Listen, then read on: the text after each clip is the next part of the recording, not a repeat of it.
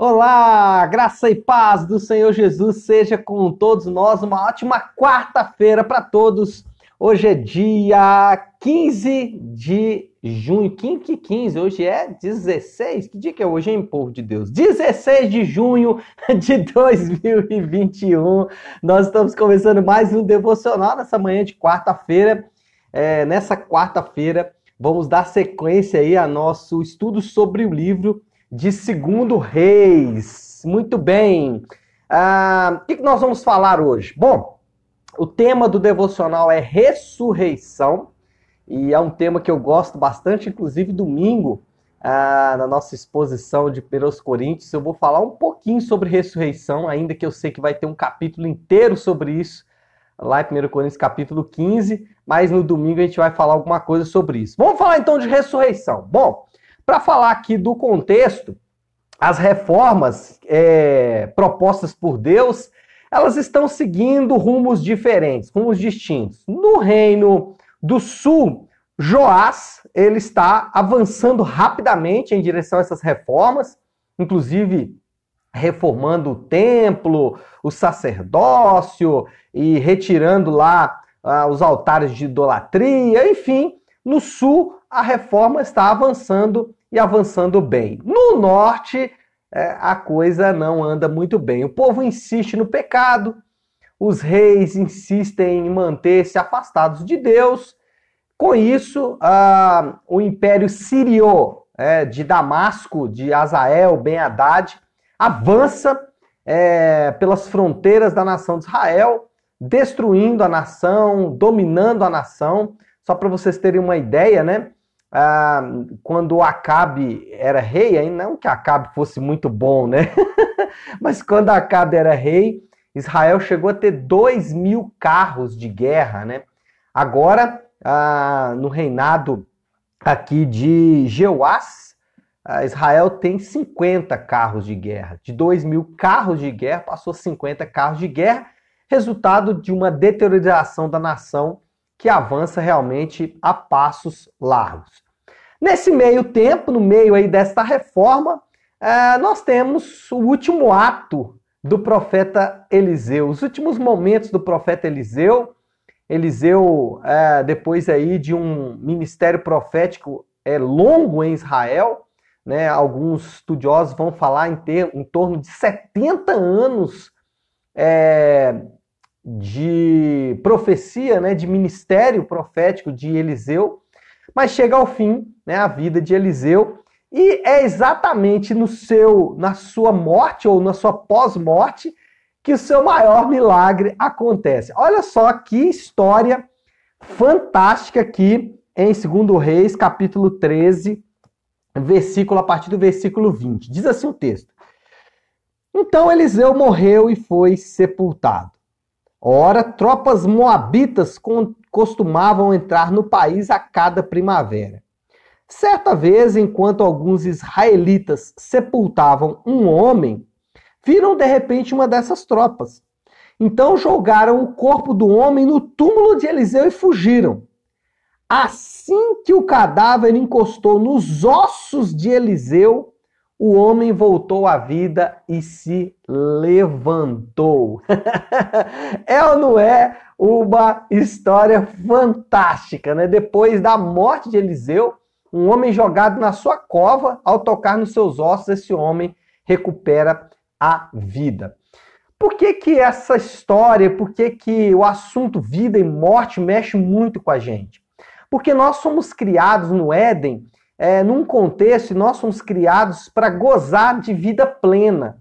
O Éden e a criação, ela não foi criada para se deteriorar. Quando Deus é, exclama, né, é, e viu Deus que tudo era muito bom, né, tudo que ele havia criado era muito bom e descansou, ou seja, concluiu a sua obra, é, ali naquele ambiente, naquele contexto, havia vida plena, morte não era uma possibilidade, até que o pecado introduz esse novo elemento na criação, o elemento chamado de morte, né? Morte nos aflige bastante, mexe muito conosco, exatamente porque é, nós fomos criados fora desse contexto de morte. A morte não era uma realidade para nós até que o pecado foi introduzido e quando o pecado é introduzido, a morte vem junto. É, Deus foi categórico quando disse, com é, disse para Adão e Eva: certamente morrerás, e de fato eles morreram e trazendo para toda a sua criação, para todos os seus descendentes, a morte como é, maldição. Bom, sabemos que Jesus venceu a morte, né? A grande história de Jesus não é que ele morreu, é que ele morreu também, mas é que ele ressuscitou. Ah, o cristianismo é a religião do túmulo vazio, o cristianismo é a religião da cova vazia, a pedra removida. Por quê? Porque Jesus ressuscitou e aí com isso recolocou o homem no caminho da vida novamente. Aquele caminho que havia sido perdido na queda, aquele caminho que havia sido. É, ou aquela opção, aquela introdução da morte no Éden é, para o homem já não é mais uma realidade, porque agora Jesus recoloca as coisas no lugar e agora a vida passa a ser é, ou a vida ela de novo tem um brilho porque a morte, né, o inimigo tão temido dos homens, o inimigo tão cruel e severo dos homens, ele é, é de fato e definitivamente vencido. Com isso, nós vamos aprender um pouco aí sobre a ressurreição e sobre a vida. A coisa que nós temos que afirmar é que o nascimento, esse primeira, essa primeira é, oportunidade de vida, né? Já que Jesus nos dá, então, esse novo caminho da vida, o nascimento, que é esse primeiro caminho da vida, é a oportunidade do homem de arrependimento e fé. Então, quando nós nascemos, quando nós somos gerados pelos nossos pais, Deus está nos dando uma grande oportunidade. Uma oportunidade de arrependimento, uma oportunidade de fé, de confiança nele. É, oportunidades essas que nós temos que viver com o maior vigor possível. Então, a primeira coisa que você precisa saber quando nós falamos de vencer a morte é que você e eu nós devemos aproveitar a vida com muito vigor. Note, eu não estou dizendo aproveitar a vida como nós somos ensinados, porque alguns acreditam que aproveitar a vida significa fazer viagens, é, significa obter sucesso profissional, um casamento abençoado, feliz, tudo isso é muito bom, mas isso não é aproveitar a vida. É uma, uma história antiga contada por algumas pessoas dizem que um médico certa vez ele precisava dar a notícia de uma doença terminal para um de seus pacientes, um senhor já lá na casa dos seus 70, 80 anos. E esse médico, né, muito triste, abatido, porque teria que é, falar para o seu paciente né, que ele não suportaria, que ele de fato morreria. Ao chegar ali à beira do leito daquele homem, né, e dando a notícia muito pesaroso, olha, o senhor de fato né, não tem muito tempo de vida, o senhor vai morrer e tal. Aquele homem ouviu a notícia do médico com um sorriso no rosto, é, e ao final da fala do médico, né, o homem se virou para o médico e disse: Olha, o senhor conhece o Deus de toda a terra? É, aquele que criou todas as coisas e nos deu o dom da vida? O senhor conhece Jesus Cristo que morreu para nos salvar e que ressuscitou para nos dar uma nova vida, o médico ficou chocado com aquela reação, né? E falou para aquele senhor, né? É, o senhor não vai é, aproveitar o último dia da sua vida, os últimos momentos da sua vida, o senhor vai ficar falando de fé, de religião comigo, né? Em vez de o senhor aproveitar os últimos dias da sua vida, aí o senhor falou assim: quem disse que eu não estou aproveitando os últimos dias da minha vida? Aquele moço entendeu exatamente o dom da vida. Ele falou: olha, o último dia da minha vida, de fato, não é o último dia, mas o último dia da minha vida nessa terra, eu quero passar fazendo a coisa que é mais proveitosa possível, que é falando do Criador, que é falando do Rei da Glória. então, esse moço entendeu exatamente o que é aproveitar a vida. Então, é, a mensagem é aproveite com vigor a vida, aproveite com vigor essa oportunidade. E aí, basta você olhar para o nosso ponto de referência, que é Jesus. Como Jesus aproveitou a sua vida? Servindo né, os seus amigos, servindo os seus piores inimigos, amando os seus adversários, amando a Deus, amando os seus amigos, amando os seus discípulos, perdoando. Né? Então, isso é de fato aproveitar a vida. Então, nós precisamos mudar um pouco a ótica aí para entender que Deus, no nascimento, nos dá uma oportunidade de arrependimento e fé, oportunidade que nós devemos aproveitar com muito vigor. Alguns vão aproveitar é, de outras maneiras, mas depois vão perceber, talvez tardiamente, que não aproveitaram a vida de fato, mas sim que gastaram a vida com aquilo que de fato não traz é, ou não acumula, como o próprio Senhor Jesus disse, tesouros para a vida eterna. Segundo, no arrependimento e na fé nós renascemos. Se a vida nos dá uma oportunidade de arrependimento e fé, nesse arrependimento e nessa fé nós renascemos. A Bíblia diz que nós somos regenerados, literalmente nascemos de novo. Literalmente é como se nós, né, ali na conversa de Jesus com Nicodemos, né, se nós é, voltássemos para a barriga da nossa mãe e nascesse de novo. O fato é que ao, no arrependimento e na fé, o Senhor gera nova vida dentro de nós. O que, que isso de fato acontece? O que, que isso acontece na prática? Primeiro, troca de coração. O coração de pedra ele é arrancado e um novo coração nos é dado. Então, aqueles estímulos internos, aqueles estímulos do coração, né, que muitas vezes nós trocamos o exterior, mas não trocamos o interior, no novo nascimento, de fato o que acontece é uma mudança interior que reflete no exterior. Né? Ah, tem um texto muito icônico na Bíblia que é quando Samuel vai ungir a Davi. E aí Deus fala: Eu vejo o interior, exatamente porque Deus tem o poder de trocar o nosso coração. Então, no novo nascimento, quando você, pela fé, arrepende-se dos seus pecados, quando você, pela fé, é, caminha com o Senhor Jesus e confia no Senhor Jesus como fonte da sua felicidade e salvação, você então tem uma troca do seu coração. Os, os, estímulos do seu coração são completamente trocados. Segundo, troca de família. Olha só que interessante isso. Quando nascemos a primeira vez, nós nascemos na família de Adão, na família da morte. Quando nós renascemos em Jesus, nós mudamos de família e agora nós pertencemos à família de Deus.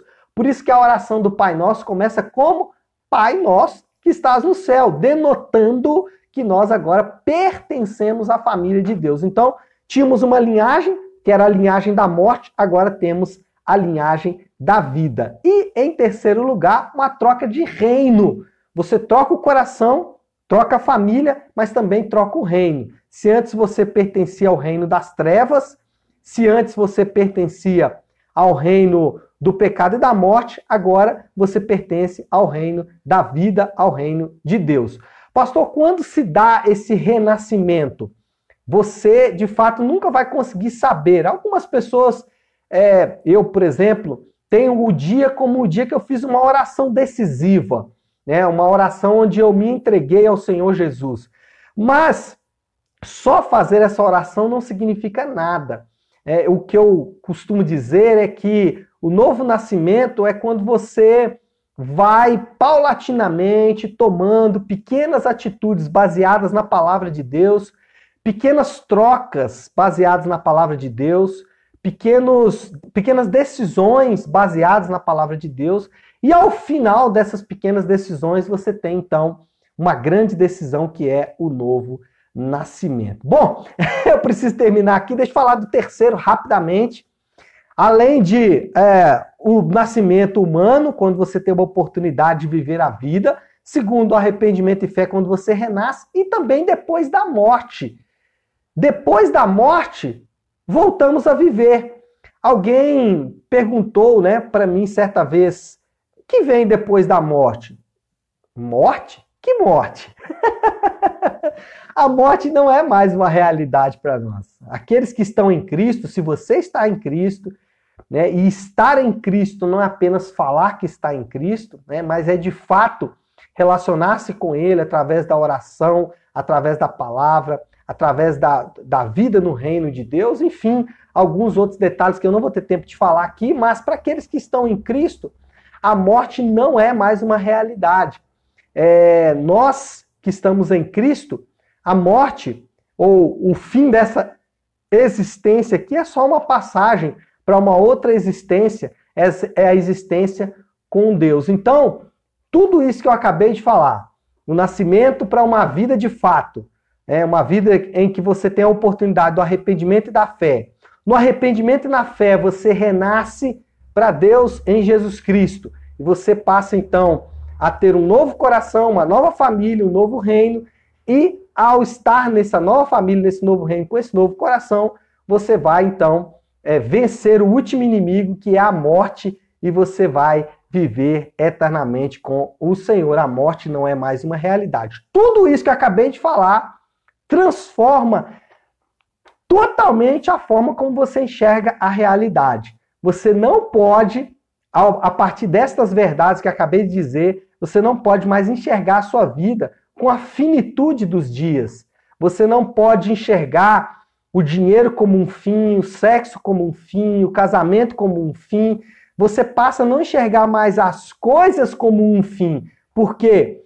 Porque elas são apenas um meio para você viver a vida vigorosa que o Senhor tem para você, na expectativa da ressurreição e de uma vida restaurada com o Senhor. É, vida essa que ele nos prometeu ao ressuscitar, em primeiro lugar, também da morte. Então, mude completamente a forma como você enxerga a vida, exatamente porque a morte não é uma realidade mais para você e nem para mim. Certo?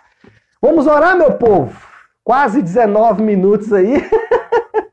vamos orar, vamos orar, vamos agradecer ao Senhor por esta palavra. Se você puder, então, agora, pare aí o que você está fazendo e vamos juntos buscar a Deus em oração.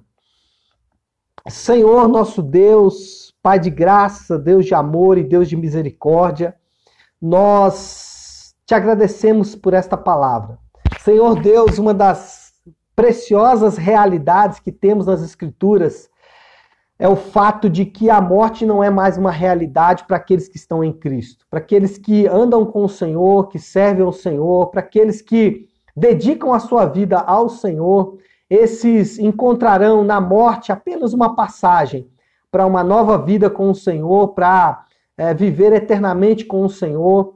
E nós te louvamos, Pai, porque Aprove ao Senhor derramar essa vida sobre a nossa vida. Nós te agradecemos porque estávamos mortos em nossos delitos e pecados, estávamos mortos, Senhor Deus, afastados da vida com o Senhor, mas pela fé e no arrependimento encontramos a nova vida.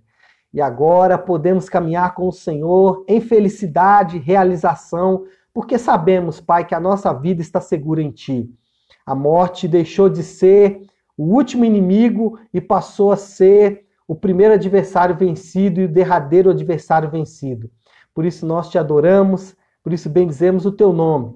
Com isso, Pai, encaramos as dores e enfermidades que são tão difíceis, encaramos com destreza, louvando ao Senhor porque sabemos que o Senhor nos livra de cada uma das enfermidades. E eu oro para que essa verdade é, alcance o coração de cada um dos meus irmãos que estão enfermos nessa manhã, aqueles que é, perderam seus entes queridos durante a pandemia ou fora desse período de pandemia, e para aqueles que têm encontrado dificuldades para levar o pão para a sua mesa, que o Senhor abençoe cada um deles.